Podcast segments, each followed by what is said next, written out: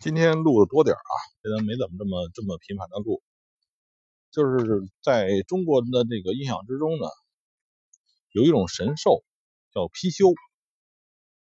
我今天想到这个问题，就是说这个貔貅啊，大多数中国人的这个做法，就是希望呢只进不出。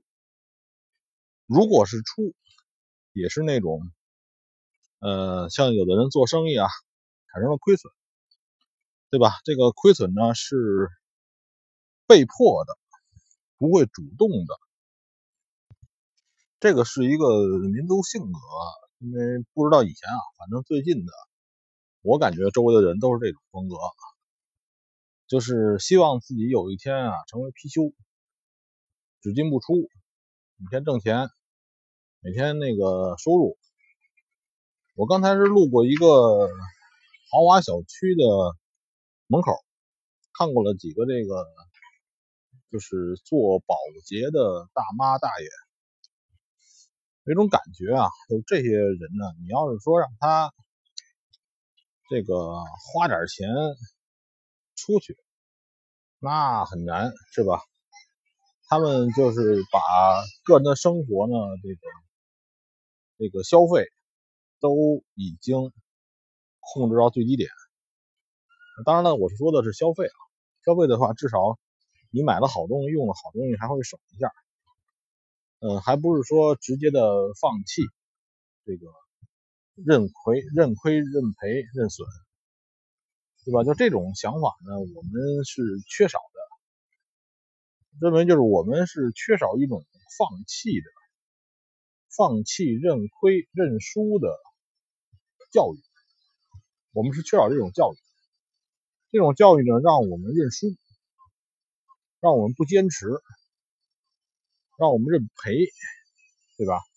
这种教育我们是没有的，所以这就造成了在我们这个交易的过程之中呢，呃，总是希望不断的盈利、赢钱，呃，错了也希望在这个叫叫什么呀，柳暗花明一下。把这个亏损单熬到了盈利单，对吧？就是我们缺少一种叫做什么教育啊？失败教育、错误教育。谁都希望，哪怕是哎接班的这个叫什么？这个这个小贩儿，这个打扫卫生的，也是一种，就说所谓的成功学那种方式，坚持不懈，我们不能认错。我们不能那个这个这个放弃，这个是造成了很多人在交易上面失败失败的原因。甚至于我前两天跟一个大哥聊过，他是他甚至认为这个这个这个主动损掉，那是一种懦夫的表现。呃，主动反主动割肉，主动。他把那叫割肉啊，呃，他就希望自己做一百次交易，一百次全盈利，希望达到正确率越来越高。这个这就陷入了一个误区啊，神仙也难，也很难，就是让自己的胜率奇高，对吧？你要是看到某个人的胜率奇高，那。说明什么呢？